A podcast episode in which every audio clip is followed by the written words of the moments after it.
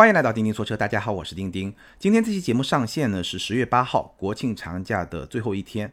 那不知道大家这个长假都是怎么过的？我自己呢，前半段是休息状态，后半段呢恢复到一个正常的工作状态，开发了一个新的小栏目，叫汽车江湖。咱们今天呢聊这个小栏目的第一期，闲聊宝马和奔驰。先给大家简单的介绍一下这个小栏目，大概是会聊一些什么样的话题，把汽车世界。比作一个江湖，是一个比较特别的视角，但其实也是一个很容易理解的视角。因为就像江湖上有不同的门派，不同的门派各自又有自己的独门武功那样，汽车世界里面也有不同的品牌，每个品牌也有自己的独门的秘籍，这是他们能够在这个江湖里面生存和发展的一个根基。所以呢，汽车江湖这个小栏目，咱们会更多的从品牌、从人、从故事这些角度来切入，来聊一聊。汽车世界里面一些比较有趣的话题，那为什么说是闲聊呢？因为这些节目里面我们要聊到的一些话题，同样是讲事实、讲逻辑，但是呢，我并不想把它们做成比较系统性的结论性的东西，我不想做成一个封闭的东西，而是一个开放的东西，更多是跟大家来分享我的一些经验、我的一些体验和我的一些观点，有一些可能是比较的。琐碎或者说比较的细节，但是我相信这些细节其实能够丰富大家对于某些话题的理解和观点，补充更多的视角、更多的维度。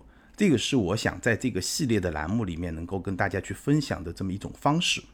那比如说第一期咱们聊的是宝马和奔驰，咱们重点就聊四个话题。这四个话题里面呢，有两个是很小，但是呢很有意思的话题，另外两个呢可能会比较的正常。哪四个话题呢？第一，我们来聊一聊宝马和奔驰的形象设计。比如说你在 4S 店、你在车展的展台上能够看到的宝马和奔驰不同的视觉形象，这个特点，这个很细，但是呢，我觉得很有意思。第二个话题呢，哎，咱们来聊一聊宝马中国和奔驰中国这些掌舵人、这些领导人他个人的一些领导的风格。其实从这种风格里面，我们也能够去。把玩这两个品牌的一些特点，企业文化方面的一些特点。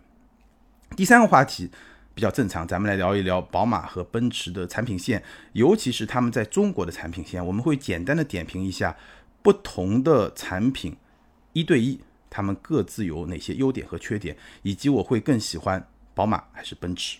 最后一点，咱们来聊一聊宝马和奔驰在今天面临的一些重大的挑战。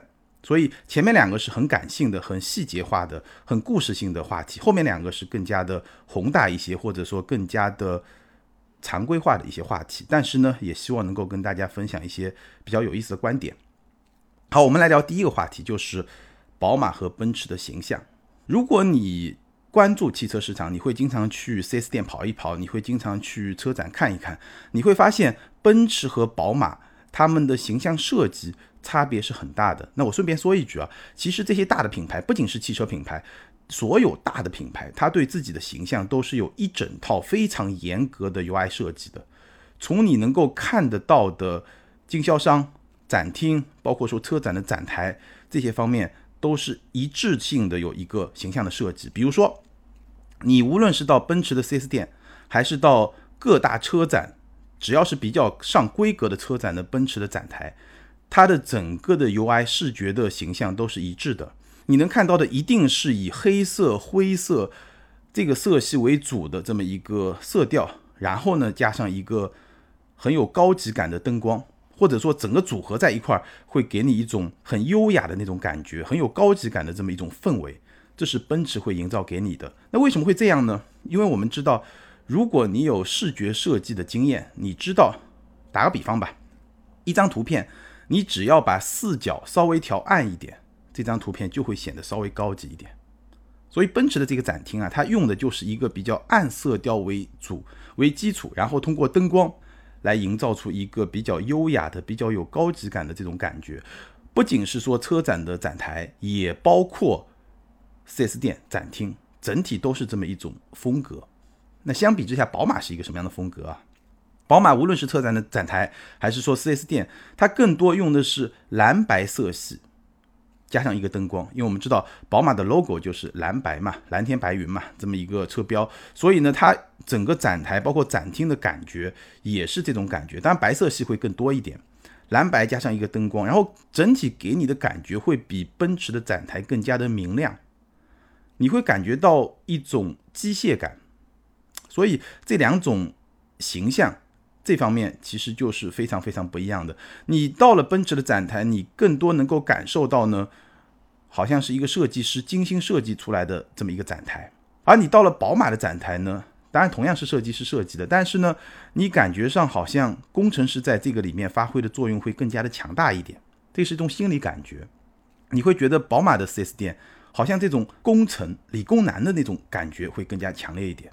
不知道大家有没有这种感觉啊？这个其实是两个品牌，它从最根本的、最基本的、最初级的跟消费者接触的这些层面上，它就去营造品牌的一种特点，它去管理品牌传递给你的这种印象，其实是不一样的。当然，这种不一样，它也会投射到产品层面，比如说在内饰层面，你会发现宝马的内饰更加的好用，而奔驰的内饰会更加的好看。如果我们简单的概括，就是好用和好看，但你也不能说宝马不好看 或者奔驰不好用，只是说相对来说，它各自的特质在这方面会发挥的更加的强烈。我不知道大家有没有注意到这么一个点啊？其实呢，这种形象啊，不仅是宝马、奔驰、奥迪会有另外一种形象，奥迪可能会营造那种让你感觉有科技感的那么一种形象，奥迪会有更多的，比如说红色这样一种色调，然后呢，整体去营造这种感觉，比如说领克。可能有更强烈的夜店风，再比如说当年的 DS 也是会让你感觉到会更有设计感，包括法国的那种非常特别的那种设计的风格，咱们就不扯开去。我觉得这个点是大家去关注不同品牌可以关注到的一个点。那从奔驰和宝马的角度来看呢，其实从这个角度你就能够感受到奔驰和宝马它要传递给用户的这种感觉是不一样的。宝马我的感觉它会。传递出更强烈的这种机械感，让你去感受这个产品的机械之美。而奔驰呢，更多传递一种豪华的这种感觉，让你觉得这个产品就是很高级的。所以这个重点是不太一样的。我们再来说一说第二个话题，哎，这个就更加个人化，是我最近这几年啊观察下来，这两家车企在中国的一些领导，在中国的一些老板，他们的这种领导风格。很有意思啊，比如说奔驰中国，奔驰中国是二零一九年的九月换帅，杨明接替了倪凯。当然你听上去都是中国人的名字，其实这都是两个老外啊。倪凯呢，在二零一二年底到二零一九年的九月都是奔驰中国的老大，然后他离开呢，应该算是一个平调吧。他去美国当奔驰美国的老大。那我们知道美国市场对奔驰也非常重要，而且呢，现在面临的挑战也很大，所以呢是去。救火了，当年他在中国救火干得还不错，现在去美国救火了。那这个杨明呢，之前是俄罗斯奔驰在俄罗斯的老大，那从俄罗斯到中国，应该说某种程度上是一个升职，因为到了一个更加重要的市场。那我们重点来说说这个尼凯啊，这个尼凯就很有意思，这哥们儿呢，二零一二年的年底上任，一直到二零一九年的九月，在中国干了近七年，应该说时间是很长了，在中国干了近七年。可以说是业绩非常非常的出色。他刚到奔驰中国的时候，二零一二年，奔驰一年的销量是十九点六二万；二零一八年，也就是他离任的前一年，六十七点四一万。奔驰的销量涨了三倍多，六年的时间，这个真的是非常的夸张啊。那尼凯是怎么做到的呢？简单来说，尼凯做了两件事情，同时呢又正好碰到了另外一件事情，所以呢就取得了一个非常好的成绩。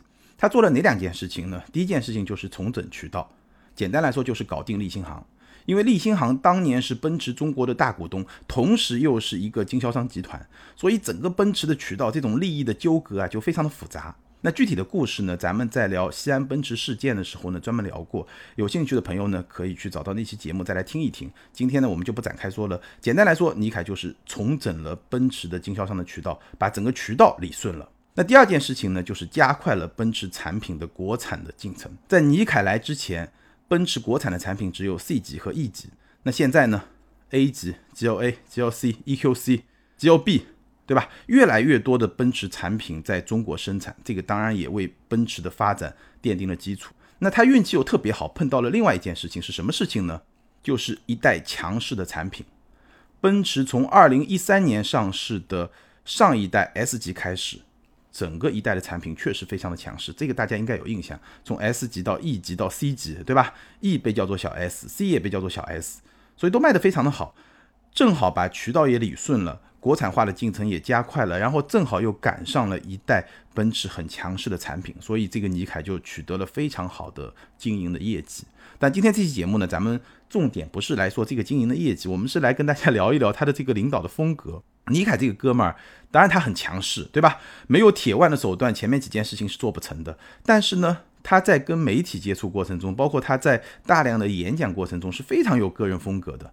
他给很多媒体朋友，包括我在内留下的印象，首先他是一个中国通，而且呢，他的中文，你能够很明显的感受到，在这六年多的时间里面，他的中文是不断在进步的。他特别喜欢在演讲的开头阶段用中文来说，哎，这个就是拉近了他个人和整个中国市场的这个距离。他学中文是非常努力的，而且到后期，整个中文的发音还是能说出很多有实际意义的话来的。而且呢，他每次。中文演讲的最后都是用一个词来结束的，就是“天佑中华”。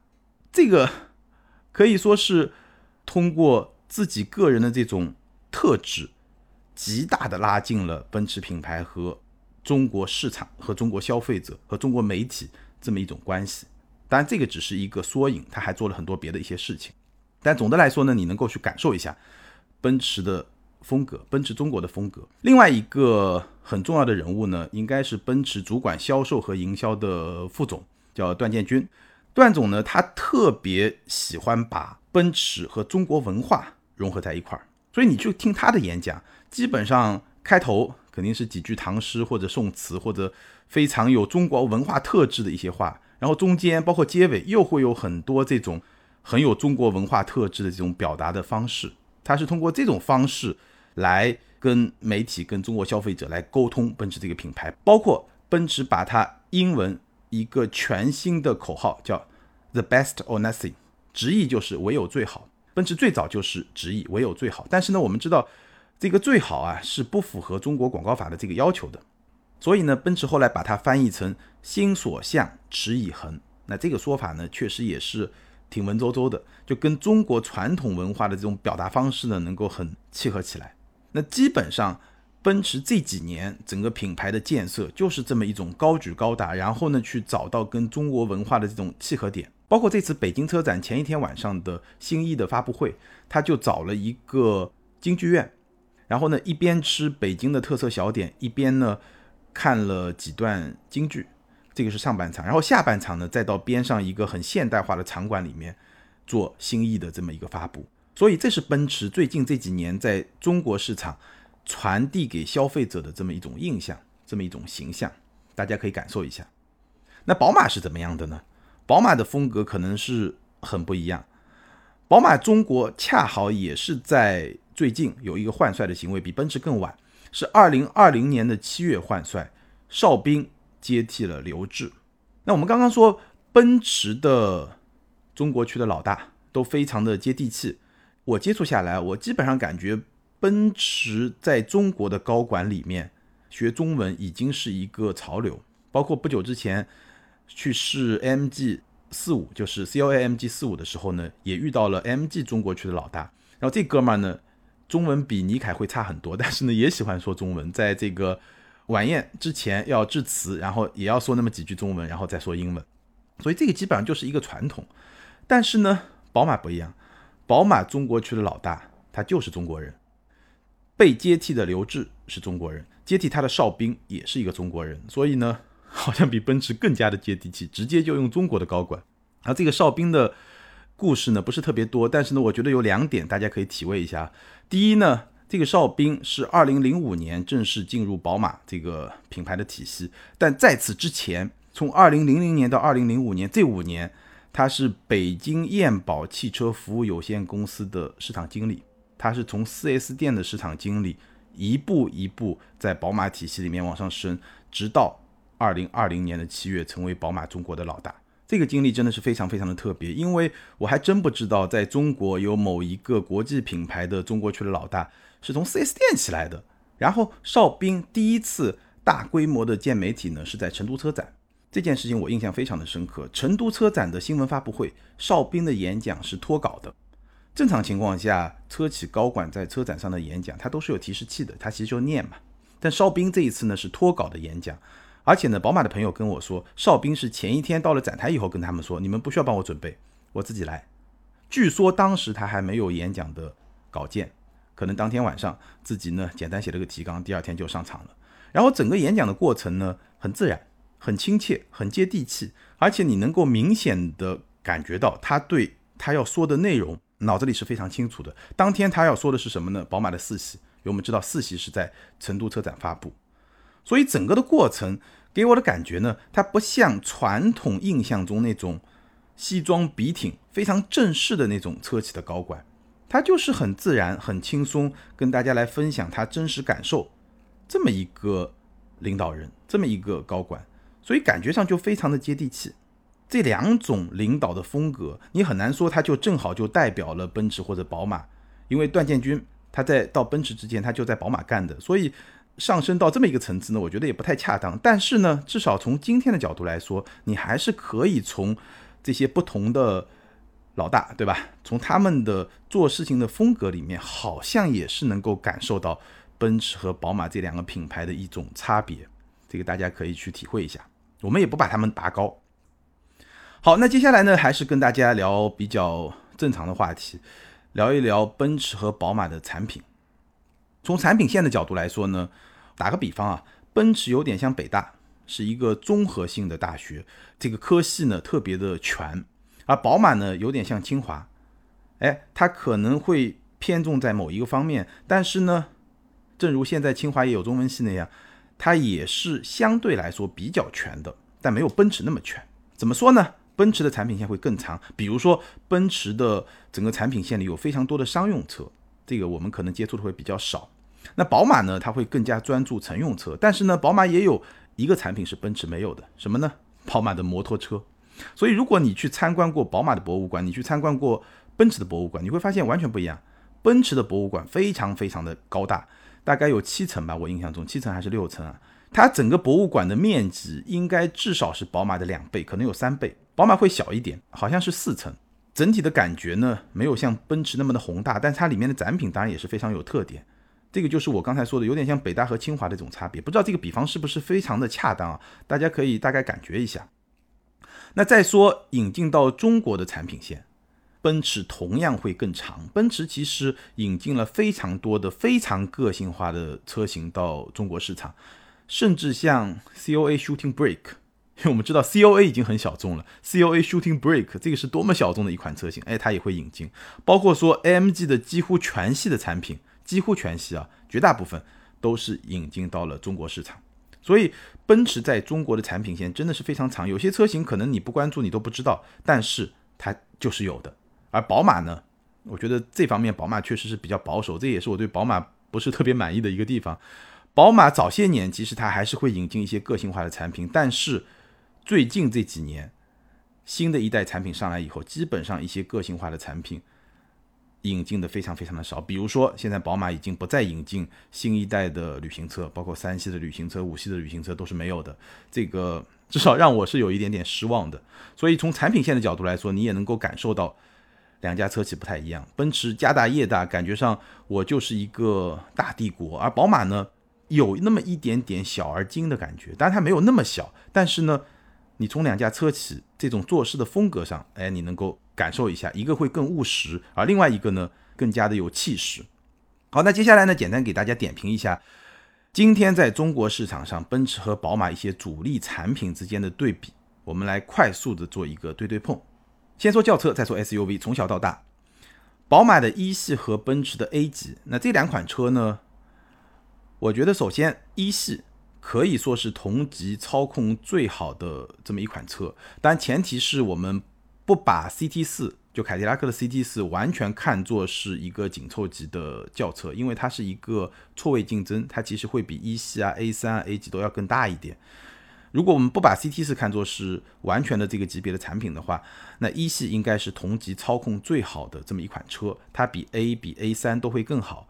但是呢？一系的尴尬在什么地方啊？那除了说三缸机有些用户不太接受之外，我觉得一系真正的尴尬在于，真正的操控爱好者他又看不上一系。你真正是 Beamers，真正是宝马的粉丝，那他就去买个三系，多花几万块钱嘛，对吧？如果他真的喜欢操控，那这几万块钱他是愿意去多花的。所以这个是一系遇到的一个挑战。那如果抛开操控来说呢？那 A 级显然就会更加有竞争力。当然了，A 级是一个更新的产品，一系是一个相对比较老的产品，这个也是他们之间的一个差别。所以呢，从市场终端的表现来看，从产品力综合来看，A 级它确实会更有竞争力，因为它会更加适合一些女性的消费者。这是一系和 A 级之间的这种差别。三系和 C，那这一对对比呢，我觉得三系明显会更好，因为简单来说，三系比 C 就要领先半代。因为三系是这两年刚刚换代的，而 C 呢已经进入到一个产品的末期，完成中期改款也已经有差不多两年时间了。所以呢，这两个产品今天来看，宝马三系在动力输出的质感、在车机、在舒适性这些方面都是有一定的优势的。当然，C 级的终端折扣会比宝马三系更大，所以也是达到了一个新的平衡。四系和 C 酷配那就不要说了，肯定是四系更强。因为四系刚发布嘛，这个就领先了接近一代了，对吧？那整个产品力确实不在一个时代，不在一个时代的时间线上，所以呢，肯定是四系更强。五系和 E，我的观点是五三零和 E 三百就刚刚完成中期改款之后的五三零和 E 三百基本上是一个势均力敌的状态，但是 E 二六零的动力呢，我确实会有点担心。一点五 T 加四十八伏，我觉得这套动力放在 C 二六零应该说。没有什么问题，但是放到 E 二六零，我没开过啊，这个可能要开过以后再来跟大家分享。但至少我是会有一点担心的。应该说五系是一个非常非常均衡的一个产品，你很难找到一个明显的短板。而一级呢，它的豪华感同样是同级领先的。但上期节目我们也聊了五系和 E 级中期改款以后的一些升级的方面，其实也是非常接近的。简单的再说一说，五系外观有一些升级，然后车机是最新的状态，有辅助驾驶。一级同样是外观有非常大的变化，然后呢，车机有升级到了 MBUX 二点零，同样辅助驾驶也有升级，所以升级以后这两款车的产品力，我觉得也是非常非常均衡的，或者说基本上就是一个势均力敌的状态。这两款车应该说也是两个品牌在市场上搏杀非常重要的产品。六 GT 和 CLS 也有很多朋友来问，我个人我其实不太喜欢宝马的 GT 系列。但这个可能是我个人的审美啊，在我看来，这个宝马的 GT 系列从最早的五 GT 到后来的三 GT 到六 GT，怎么说呢？论实用比不过旅行车，你说真要好看，六 GT 也比不过 CLS。所以宝马的这几款 GT 车型，我个人不是特别的感冒。但是呢，更多的这个是个人审美上的一些问题。我身边也有一些朋友可能会，尤其对三 GT 喜欢的朋友还是挺多的。那这个就是个人的审美的问题。其实这个车本身从驾驶的角度来说，跟普通的轿车没有什么太大的差别。但六 GT 是一个很偏向舒适性的这么一个车，很适合长途驾驶、跑长途、长途旅行这么一个车。如果你喜欢这种设计的风格，没有问题。那我个人来说呢，我不是特别的感冒，我宁可它给我引进一些旅行车会更加的有吸引力一点。CLS 呢，其实前面几代 CLS 我都是非常非常喜欢，因为它就是好看，就它把好看这件事情做到了极致。那最新的 CLS 呢？我觉得也还是比较好看的，但是确实没有前面两代那么的好看，大概就是这么一个状态吧。然后七系和 S 级，七系和 S 级呢，现在会是一个非常让人纠结，在市场上可能也是非常焦灼的一个状态，因为我们知道刚刚被替换掉的上一代的 S 级，那这个产品力是非常非常强的，基本上是打的七系和 A 八这个翻不了身这么一个状态。那新 S 上来以后呢？理论上来说，新产品它肯定有很强的优势，但是新 S 的这个设计、外观内饰确实争议声有很大。那到底说现在是一个什么样的竞争的格局？其实你现在听到网络上很多的声音，包括我也聊过这个车，也跟大家分享过这个产品，但是我更多说的是奔驰为什么要这么做？这个车到底消费者认不认？我觉得现在网络上很多声音其实都不算数，最后要看拿钱买单投票的这些消费者他到底认不认？所以呢，新 S 到底怎么样？我觉得要么就等等我试驾以后来跟大家分享，要么我们就再看一看市场实际的反馈怎么样，到底有多少人来买这个车，我们再来跟大家聊。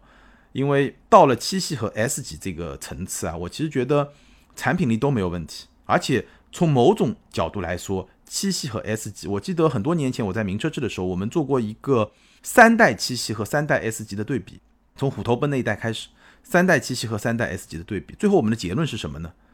我们的结论就是发现七系和 S 级它的产品力同质化的倾向非常的明显，你该做到的地方都做到了很极致。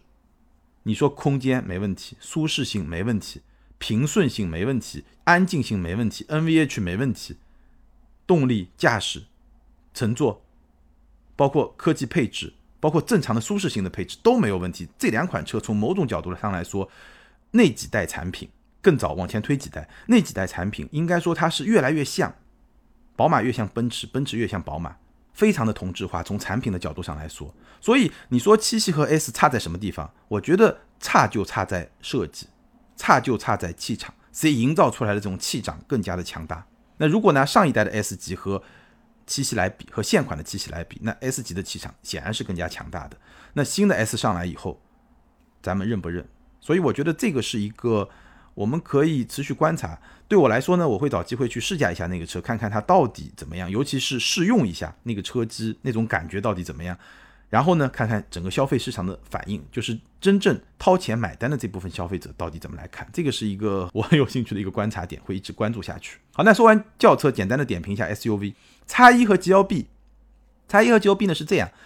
1.5T 的差异140马力和 1.3T 低功率版本的 GLB 136马力，这两款车我觉得基本上是一个势均力敌的状态。但是宝马的 2.0T 车型相比于 GLB 的 1.3T 高功率版本的车型，这个动力是明显占优的，大概是这么一个格局。当然了，在内饰、车机这些方面呢，奔驰是占优的，因为内饰确实会豪华感更好一点，而且车机呢已经用上了 MBUX，而叉一呢还没有用上最新的 iGF 七。这些方面奔驰会更占优，但整体来说呢，1.5T 和 1.3T 低功率版本这个是差不多的，但是宝马的 2.0T 整体的产品力还是会更优的，所以你去看销量，我相信叉一的销量应该会比较长时间的去压过 GLB，GLB 要超过叉一会很难。当然，GLB 没有办法超过叉一的另外一个原因呢，就 GLA。我们接下来就说一说叉二和 GLA。叉二和 G L A 我们都聊过，简单来说，叉二更加适合两人世界。宝马的叉二是操控最好的同级的产品，这是我的观点，确实非常的出色。虽然它也是一个前驱的平台，但是呢，它的后排空间比较小，所以呢，叉二基本上定位就是适合两人世界或者单身或者两人世界。但是 G L A 呢，它的空间是比较大的，所以呢，它是能够去满足家用的。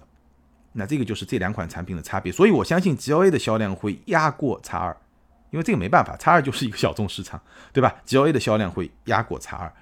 那反过来说，G L A 因为它有家用属性，所以它跟 G L B 是有一点点内部竞争的那种态势的。它不像叉一、叉二这个两个产品的调性就分得很开。其实，在欧洲，叉一因为没有加长，叉一跟叉二也是会有一些竞争的。就像 G L A、G L B 那样，也是会有一些相互竞争的。但是到了中国市场以后呢，差异加长了，所以它跟叉二就分得很开。而 G L B、G L A 是会有一些相互竞争的这种关系在里面的。好，那我们接着说叉三和 G L C。我觉得叉三和 G L C 这两款车的产品力，就像五系和 E 级一样，基本上也是一个势均力敌的状态。只不过呢，G L C 的质量问题在眼下确实是遇到了一些挑战。从产品力的角度来说，我觉得基本上是势均力敌的。叉三是一辆非常均衡的产品，就跟五系一样，你几乎就找不到它有什么明显的短板，除了说它的后排空间确实相比长轴版的 G L C，包括相比长轴版的 Q 五会更小一点。那这个就看你使用者的这个身材。如果你家庭成员都是一个比较平均的身材，对吧？男性可能跟我差不多，一米七七、一米七八，然后女性可能就是一个一米六五、一米六二，大概是这么一个身材的话，那这个叉三是够用的。但是呢，确实 G L C L 这个 L 以后呢，确实会空间会更好，但整体上来说，叉三会非常的均衡。那 G L C 呢，后排的空间很大，内饰同样很豪华，但是呢，操控方面确实是有所牺牲的。开起来的感觉确实没有叉三更好，所以这两款车我觉得从产品力的角度基本上是一个势均力敌。叉五和 G L E 完完全全更加的势均力敌。我个人是非常喜欢六缸的叉五，六缸的叉五可以说又舒适又好开，非常的喜欢，我个人非常的喜欢。如果说真的买不到旅行车，我觉得叉五非常有可能成为我可能再过几年的一个选择吧。这个车我非常的喜欢，但是呢，它也有一个很明显的短板，它的后排空间很小啊，当然还是比叉三会更大，只不过对于这个级别的车型来说，叉五的后排空间确实是比较局促的。说实在话，叉五的后排空间比叉三大不了多少，稍微大那么一点点，真的大不了多少，可能跟叉一差不多。因为叉一是个前驱平台，然后又加长了，再加上它的坐垫会比较短嘛，所以你看上去好像叉一的后排空间不比叉五小，这个就很奇怪了。但无论如何，叉五在这个级别里面，你就跟奔驰的 G L E 去比，它的后排空间明显是会更小的。我觉得除此之外，叉五没什么毛病，基本上是一个我个人非常喜欢的车，尤其是那个六缸的车型。但是 G L E 也非常的好，G L E 我也专门拍过视频，然后叉五和 Q 七我也专门拍过视频。看完那两个视频，我相信你会知道自己更适合哪个车，你更想要哪个车。G L E 呢风格不一样，我刚才说叉五是既舒适又好开，这个好开很关键，但 G L E 呢会更有那种大车的风范。你开起来会更加的从容，甚至有那么一点点开船的感觉，它会更有那种范儿，这个感觉跟叉五会不太一样。还有一个很大的优势就是它的后排空间比叉五会大很多，真的是一个很明显的一个优势。所以如果你经常要用后排，你希望后排乘客有一个很舒适、很体面的这种乘坐的体验，G L E 又是有优势的。所以这两款车我觉得应该说是势均力敌，各有各的特色。那最后说一下叉七和 G L S 这两款车呢，我会觉得 G L S 会更好。很简单，它的内饰会更加的豪华。这辆车真正的是有一个百万豪车的这种风范。叉七呢，从外面看这个百万没问题，但你一进到车厢呢，我总觉得差口气。就叉七的车厢和叉五的车厢其实没有本质的区别，看上去很像。所以你说，因为叉五是一个六十来万，然后呢六缸车是一个七十来万、八十万左右，这个价格我觉得 OK。这个车厢、这个内饰的这种豪华感，但是叉七到了一百万。还是同样的这个内饰车厢的这种感觉，那我个人觉得就好像没那么满意。至少相比 G L S，我会觉得 G L S 更有范儿。好，那以上就是我们简单的点评了一下奔驰、宝马最核心的一些产品，他们各自的竞争关系，我怎么来看？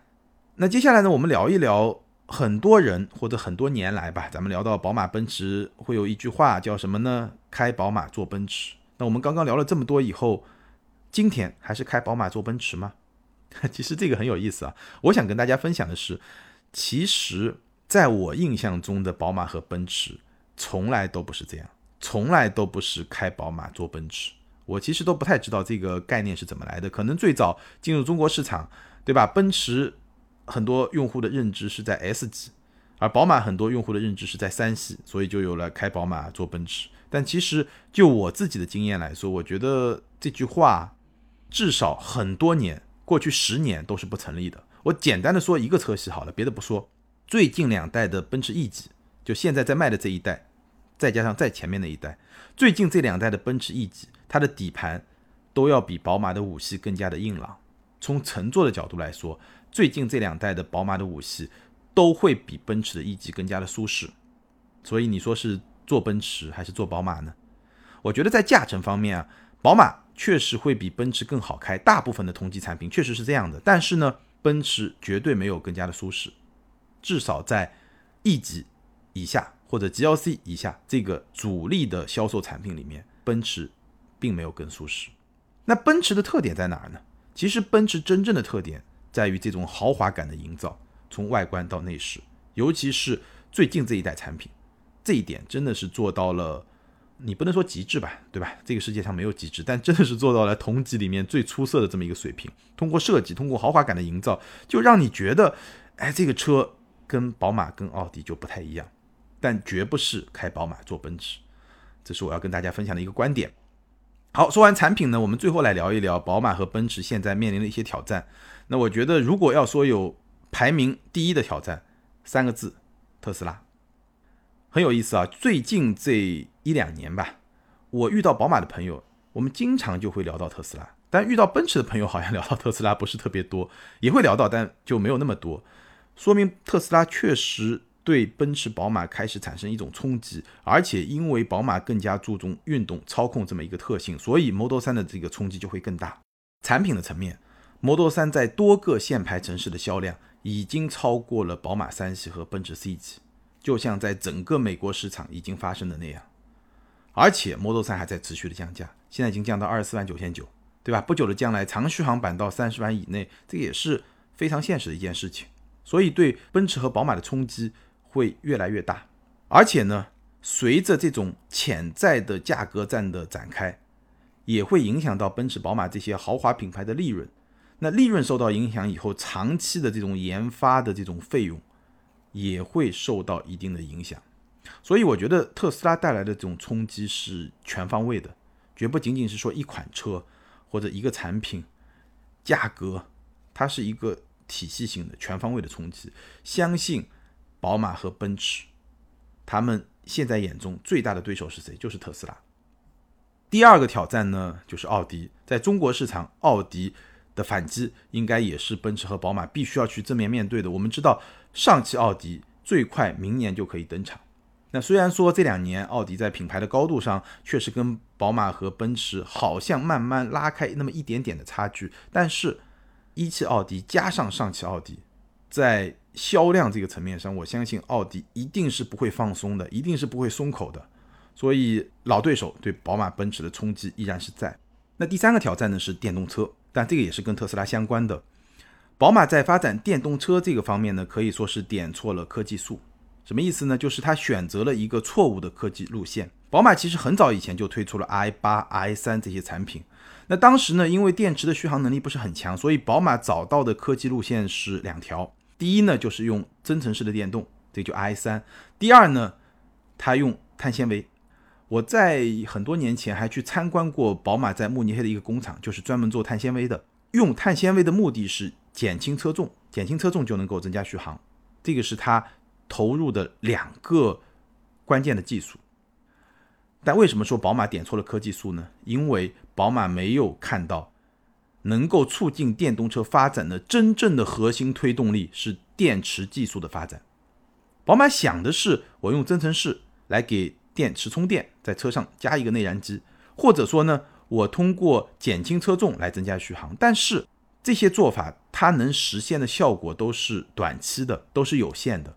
而电池能力的这种提升，才是电动车发展的一个真正的原动力。包括宝马之前都做过一些氢能源的车，但是呢，至少从今天的角度来看，宝马选择的技术路线是错的。其实宝马自己也承认，当然他没有公开的这么去说，但是在内部的一些。行业的会议啊，一些交流中，其实宝马自己也承认，这个 i 三、i 八当然很前卫，很有创新性，但是呢，从事后来看，从这个技术路线上来看，其实是错的。所以呢，宝马包括奔驰，我们现在看到的 EQC、i 叉三这些产品，它们确实代表了另外一种风格的电动车，它们的制造品质会比特斯拉更好，它们的豪华的这种气质也完全没有问题。但是这种风格的电动车，它并不是市场的主流，我相信奔驰、宝马下一代的电动车也不会是这个样子。但无论如何，这个会是他们需要面临的一个很重要的挑战。还有第四个挑战呢，就是软件。这个挑战呢，是所有传统车企都面临的挑战，因为传统的汽车制造商对他们来说，重点重中之重是硬件，是发动机，是变速箱，是底盘。但是未来，其实我在之前的一期节目里面已经聊过了，软件。在一辆车中的权重，它会越来越高。那这部分呢，其实奔驰、宝马、大众这些德国的汽车制造商，它并不像在传统汽油车领域那样积累了非常大的优势。其实大家的起点差距并不是很大，所以这个是宝马和奔驰会面临的一些挑战。好，汽车江湖第一期关于宝马和奔驰，咱们就聊到这儿。就像我在节目开头说的，闲聊可能会有一点散。也是分享一下我对这两个品牌的看法。那你对这两个品牌有什么样的看法？或者说你想听我来聊一聊哪些汽车品牌？欢迎在评论区留言来告诉我，我也可以参考大家的建议来准备下面的选题。还是那句老话，留言和评论永远都是对钉钉最大的支持。好，我们来看上一期节目的听友留言。上期节目咱们聊的是北京车展，ID 是浪头行者。这位听友他说，吉利新锐对比领克，不光是品牌下沉了，用料也水了些。除了 2.0T 和尺寸外，发动机舱、机盖支撑、变速箱、后备箱、假排气，好多地方对比领克都减配了。还有其他不知道的地方，比如隔音材料这些，只有等拆车视频出来才知道情况。顶配才有天窗，其他配的大天幕，听说没遮阳布，这操作省到极致了。所以我预测的价格比钉钉还要低些。初期没优惠的情况下，顶配落地过了十六万，在我心中都算贵。后期顶配十五万以内落地可接受，贵了的话添两到三万，买个名副其实的合资 B 级车不香吗？那这位听友的观点呢，我很大一部分是同意的。其实不同的品牌，同一个平台出的产品，你就像凯美瑞和 ES，除了品牌下沉，它的用料。它的很多方面当然都是会往下走的，包括说我们拿来类比的思域和凌派，很多选材用料也是会往下走的，这个是没办法的，价格摆在那儿，对吧？你不可能说一个标就值那么一万多块钱、两万块钱，这个也是不可能的。它相应的一定会有一些部分是往下走的，这个很正常。至于说价格，顶配落地不超过十六万，也就是说顶配的裸车价要不超过十五万。我觉得这个可能性是几乎不存在的，因为我说过很多遍，官价代表的是一款产品的定位。CMA 2.0T 这么大的尺寸的车型，顶配裸车价还不到十五万，我觉得这个不太可能。事实上，走量的肯定不是顶配，对吧？我顶配定一个相对比较高的价格，把这个产品的定位拉上去。至于终端靠中低配车型来卖，靠终端折扣来卖，那是另外一码事情。我是这么理解的。下一位听友 ID 是陈江湖五七三零，他说伊兰特内饰塑料感太强了，有些失望。新锐营造出的感觉很强，CMA 二点零 T 双离合就是个硬伤了。伊兰特的内饰塑料感太强，我觉得同级别的产品应该都差不太多吧。伊兰特可能真正面临挑战的是它的价格。我觉得内饰现在这个选材用料没问题，而且正是因为这么一个选材用料，为它后期降价打下了一个基础。新锐确实营造出来的感觉是比较强的，双离合算是一个硬伤吗？我个人觉得价格到位就不算是一个硬伤，因为这个价位无论是轿车还是 SUV，中国品牌里面用双离合确实还是挺多的，对不对？好，感谢所有听友的留言，也欢迎这两位听友把你们的联系方式通过个人微信号全拼的钉钉小马甲留给我。你们将获得的是由途虎养车网赞助的 Wilson 微送超强镀金系列汽车漆面镀金，价值一千二百九十九元。这是一款日本原装进口的漆面镀金，保持时效在一年左右，而且可以在全国的途虎线下店免费施工。那具体的领奖方式可以参考咱们每期节目的节目简介。那特别说明一下，最近这段时间呢，喜马拉雅的后台私信出现了很多的问题，很多听友，包括一些获奖听友留联系方式。我都收不到，不知道什么原因，所以呢，咱们从这期节目开始，还是通过个人的微信号“钉钉小马甲”来把信息留给我，这样呢会比较的稳妥一些。好，以上就是今天节目的全部内容。如果你对咱们的视频节目感兴趣，可以通过微信公众号、微博、B 站、今日头条和汽车之家这些大平台看到我们的长视频，或者呢关注我们的抖音和快手，同样是钉钉说车，在那里你可以看到我们的短视频。好，感谢大家的支持和陪伴，咱们今天就聊到这儿，下回接着聊，拜拜。